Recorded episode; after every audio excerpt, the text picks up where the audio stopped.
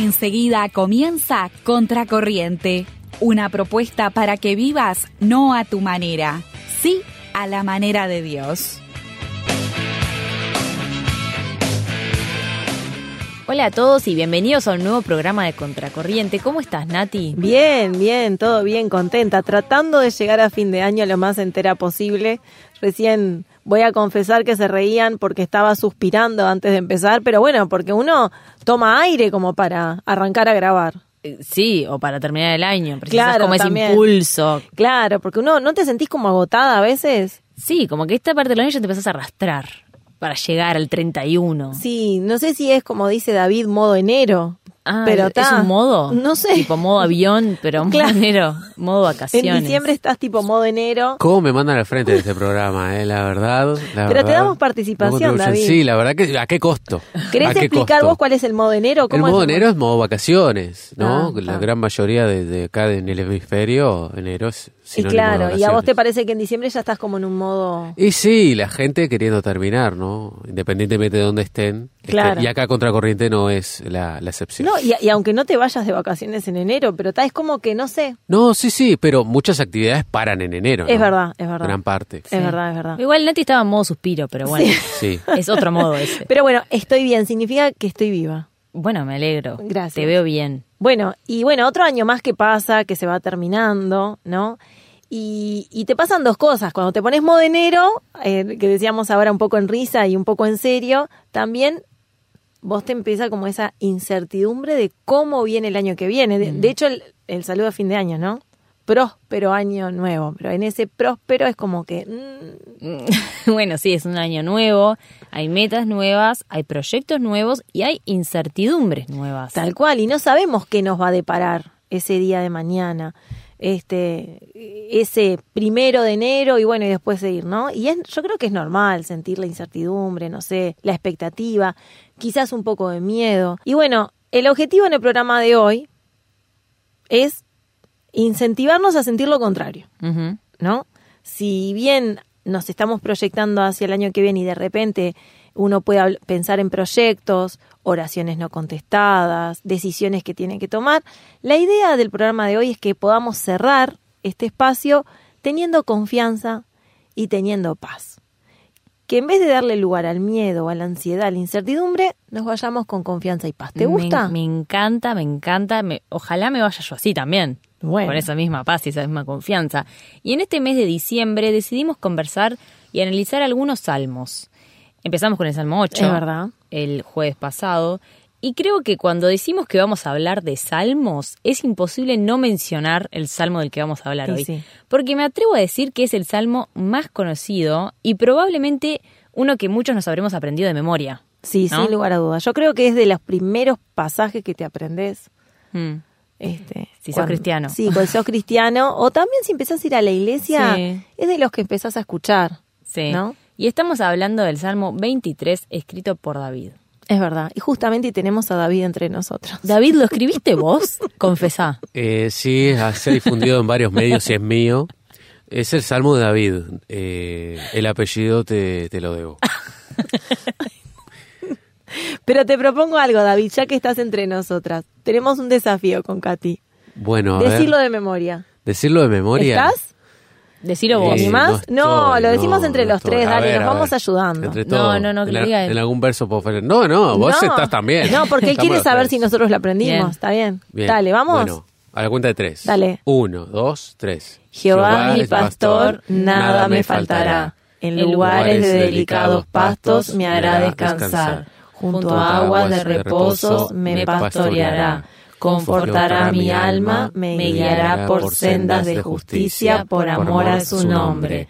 Aunque ande en valle de sombra o de muerte, no temeré mal alguno, porque tú estarás conmigo.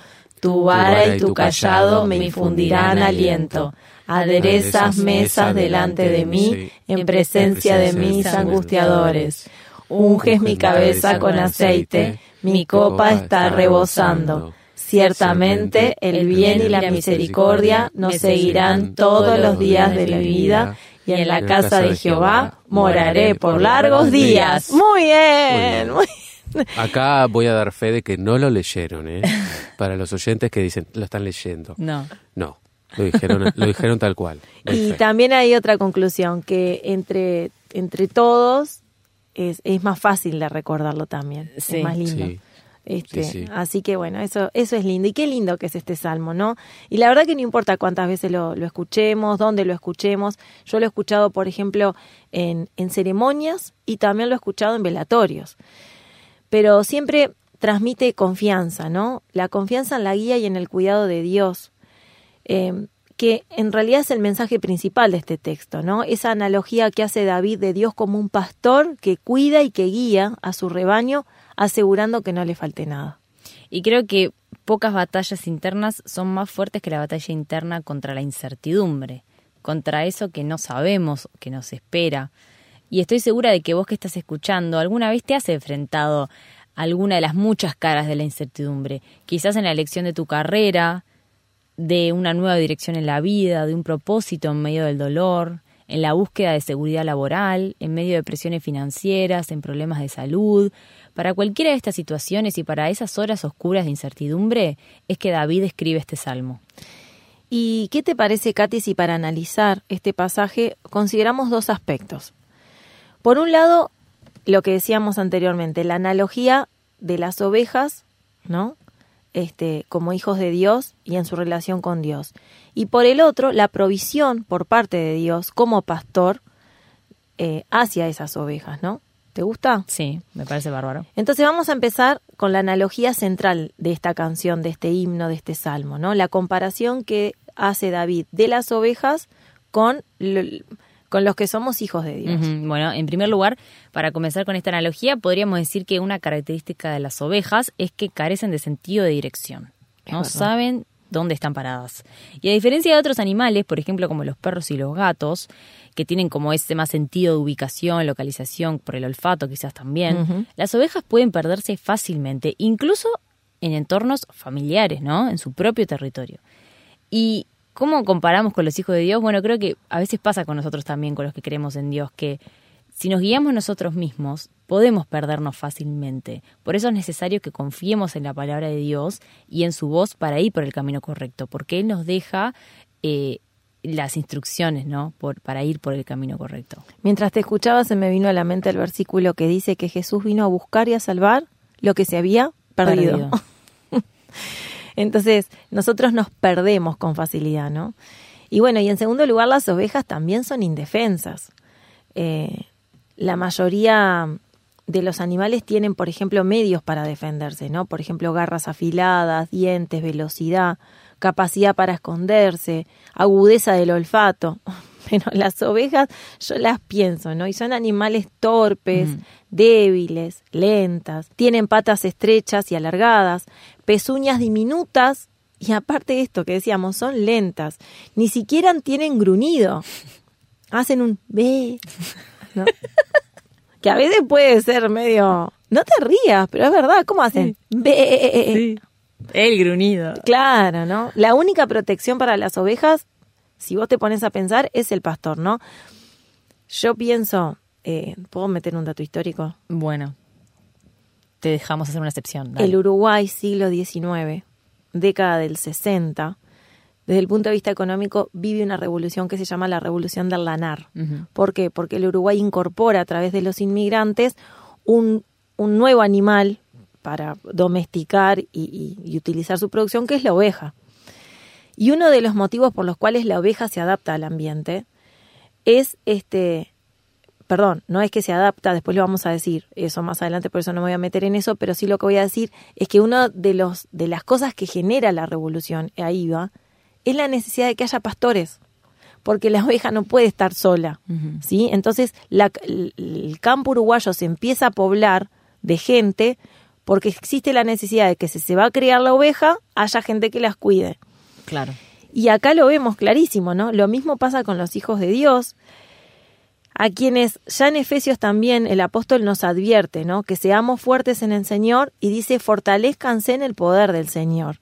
Y acá el paralelismo es, la oveja necesita al pastor. Y bueno, nosotros necesitamos a Dios. Tal cual. Y vinculado a este punto, está el tercero, ¿no? Las ovejas se asustan muy fácilmente. Son conscientes de su debilidad. Y las ovejas solo encuentran consuelo en la presencia de su pastor. Como bien dijiste, necesitan el pastor. La necesitan, sí. Y el Salmo 27 también se refiere a este tipo de relación que tenemos con Dios nosotros. Cuando dice, el Señor es mi luz y mi salvación, entonces ¿por qué habría de temer? El Señor es mi fortaleza y me protege del peligro, entonces ¿por qué habría de temblar? Nosotros somos conscientes también de nuestra debilidad, pero tenemos que saber que Dios, nuestro pastor, nos protege. Mm, qué lindo. Ahora estaba pensando que cuando empezó la revolución del lanar, cada mil ovejas tenía que haber un pastor. Mm. Era lo que más o menos llegaba a controlar, lo cual es pila, ¿no? Sí. Bien, en cuarto lugar, las ovejas son sucias por naturaleza, ¿no?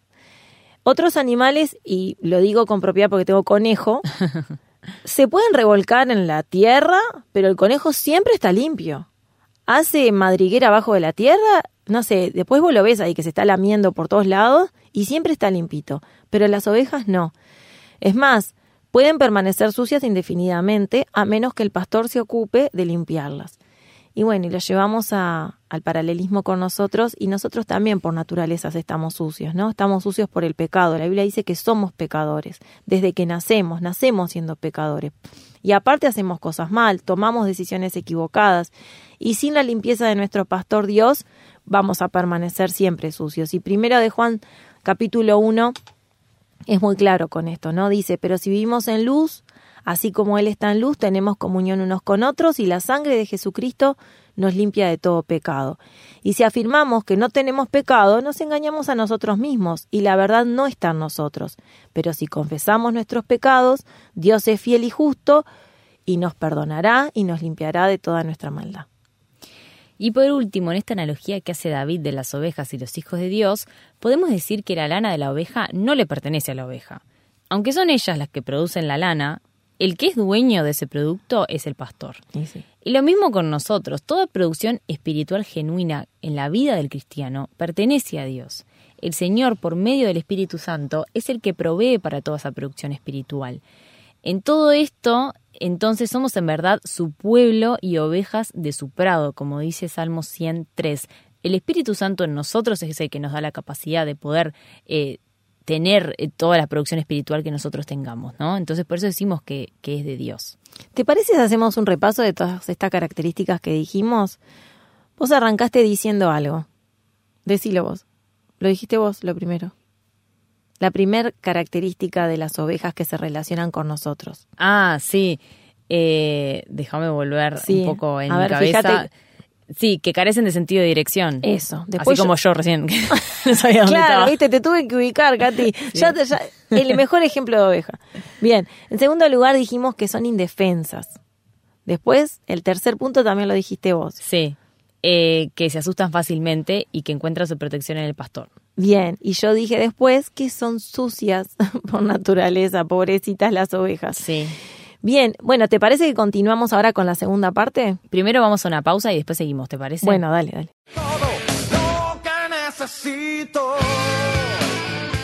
¿Querés comunicarte con nosotros? Encontranos en Instagram como Contracorriente RTM. O escribinos por WhatsApp al signo de más 598 91 610 610. También puedes escuchar nuestros programas en Spotify. Busca Radio Transmundial Uruguay y encontranos como Contracorriente.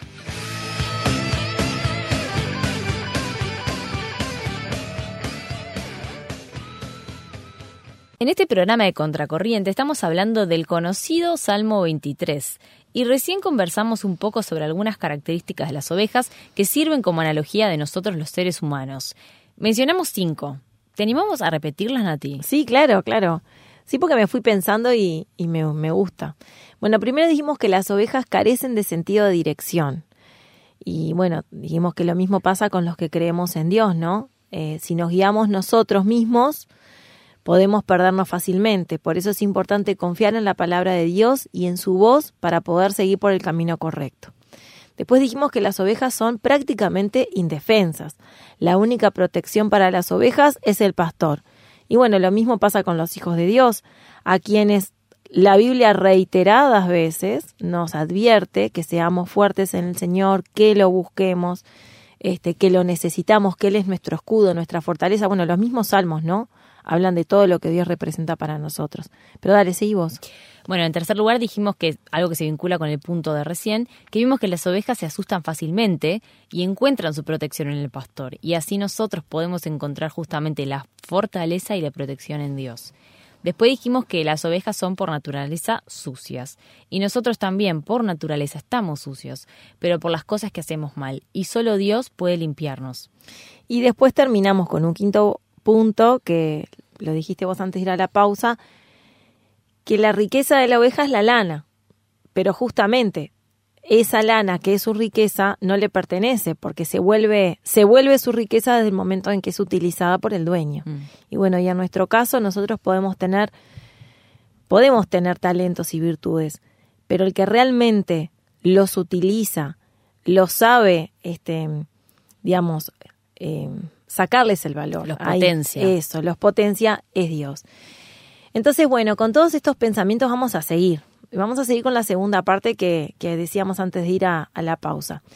Ya vimos la analogía entonces entre las ovejas y nosotros como hijos de Dios o aquellos que buscamos la dirección de Dios. Ahora pasemos a ver la otra parte del Salmo, la provisión de Dios como pastor, ¿no? Entonces vamos a analizar brevemente algunos versículos. Mm, son seis versículos, así que ¿te parece si yo empiezo con el primero? Perfecto. El primero dice, Jehová es mi pastor, nada me faltará. Este versículo yo creo que presenta el tema de, toda la canción, podríamos decir, porque viste que dijimos que los salmos son canciones, ¿no? Ya nos habla de la provisión del pastor, que es Jehová, el pastor es Jehová. Y me gustaría hacer acá, eh, destacar algo, que es que para David, que es parte del rebaño de ovejas, como nosotros, Dios es su pastor personal, porque dice, Jehová es mi pastor. O sea que no es solamente el pastor del rebaño de toda la humanidad, sino que David también dice que es su pastor el pastor que lo conoce y que lo protege a él como individuo y que lo llama por su nombre. Entonces, esto me gusta porque da cuenta de la relación de cercanía que podemos tener nosotros con Dios, que la oveja puede tener con su pastor. Qué linda, qué linda esa mirada del mi pastor, ¿no? Y ojalá sea una realidad eh, para los que nos escuchan, eh, no solamente para aquellos que, que, sí, que creen en Dios, eh, pero aquellos que se lo cuestionan, se preguntan, qué importante es, poder tener una relación con Dios. Y el versículo 2 sigue y dice, en lugares de delicados pastos me hará descansar, junto a aguas de reposo me pastoreará. Y bueno, y ya hablamos un poco de las características de las ovejas, y en esto que dijimos de que son animales que se asustan fácilmente, cuando algo las sorprende, digamos que se alarman y empiezan a correr de tal manera que hasta se pueden atropellar unas a otras y forman caos en el rebaño. Acá vemos entonces que la figura del pastor es detener estas situaciones, ¿no?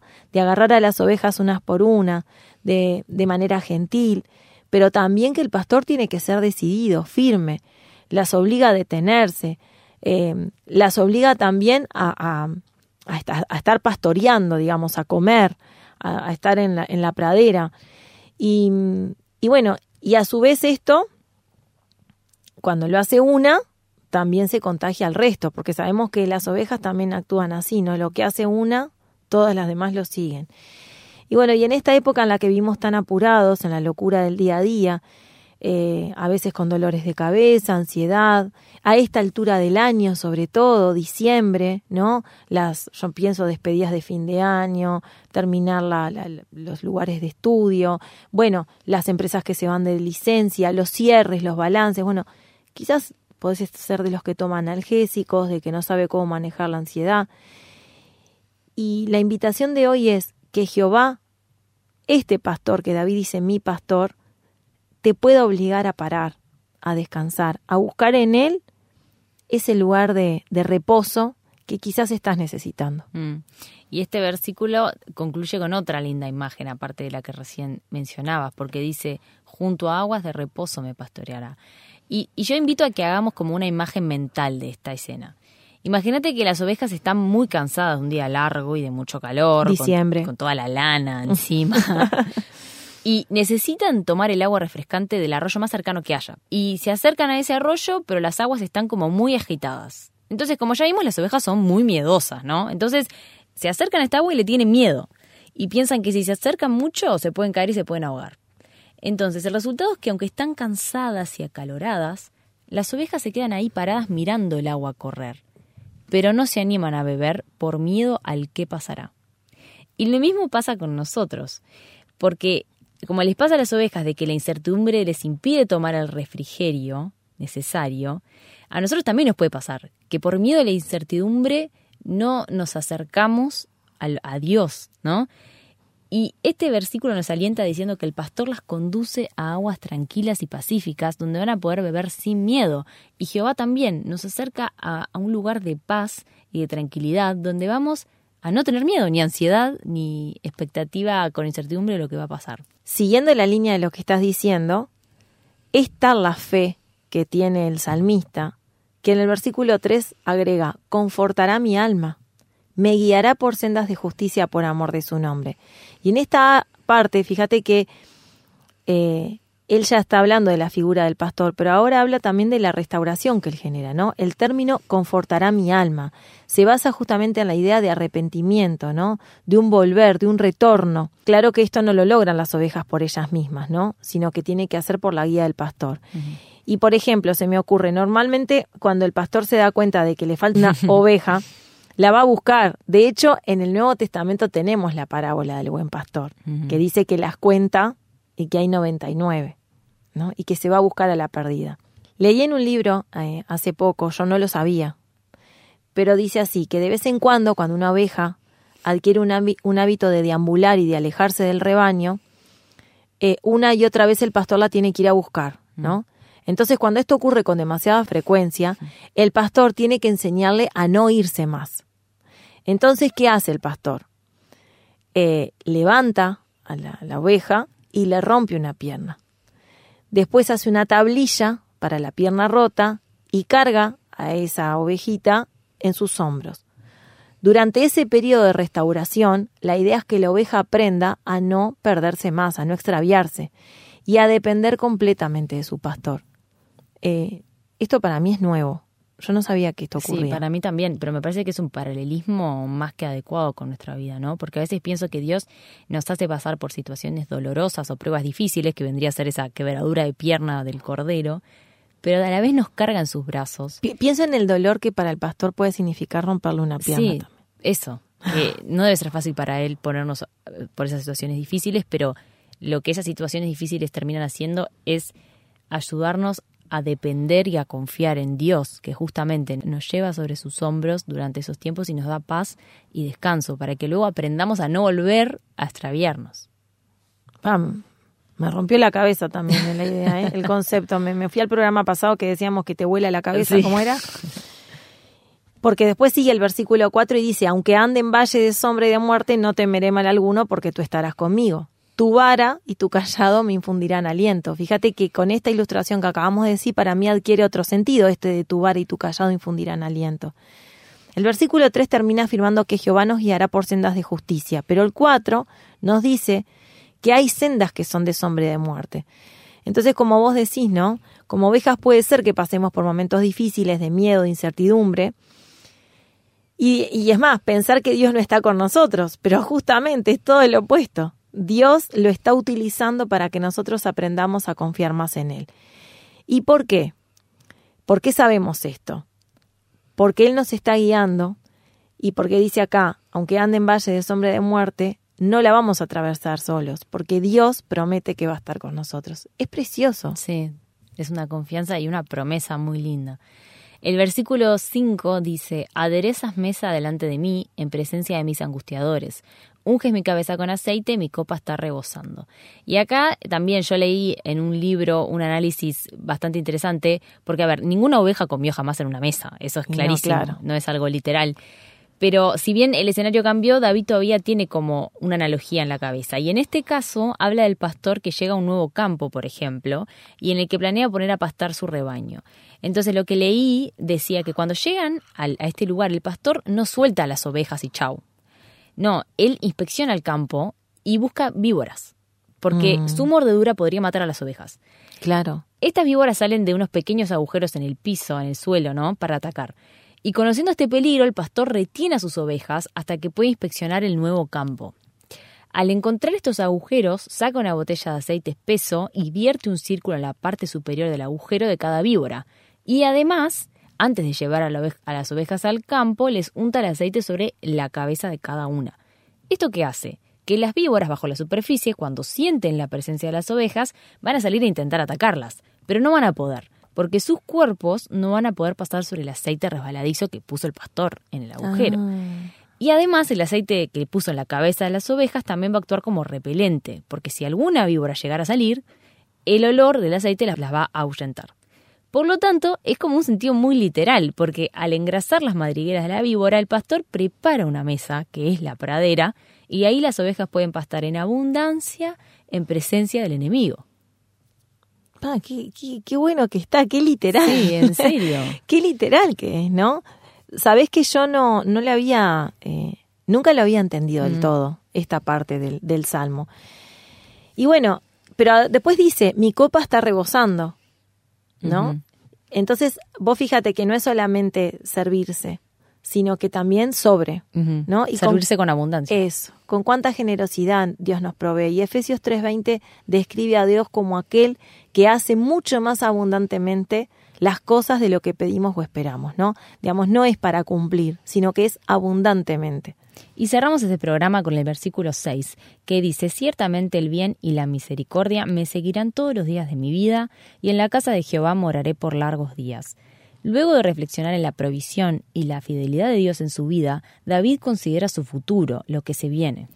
Hay un autor que se refiere al bien y la misericordia como nuestra escolta celestial. Quizás esta sea una analogía apropiada especialmente si consideramos que los escoltas nos siguen a donde vamos.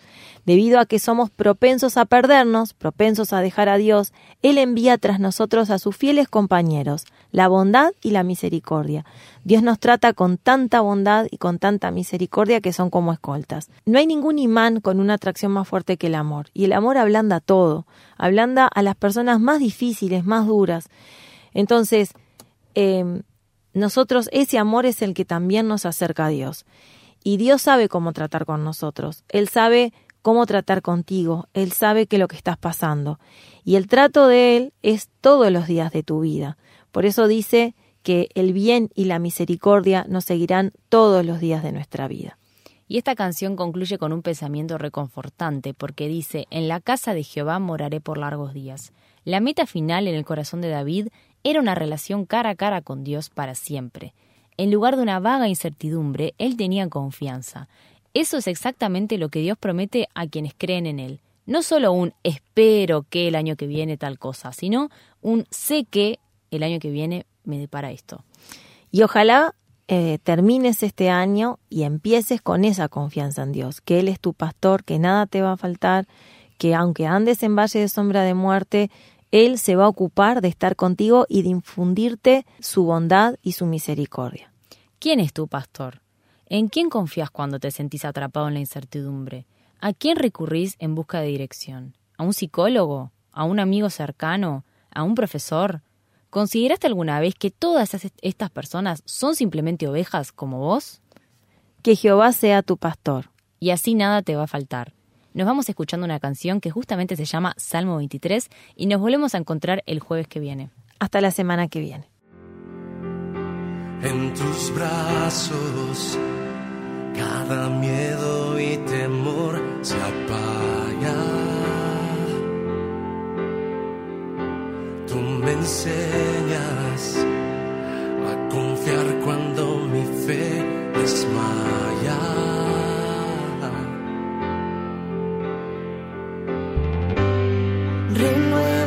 Mis fuerzas,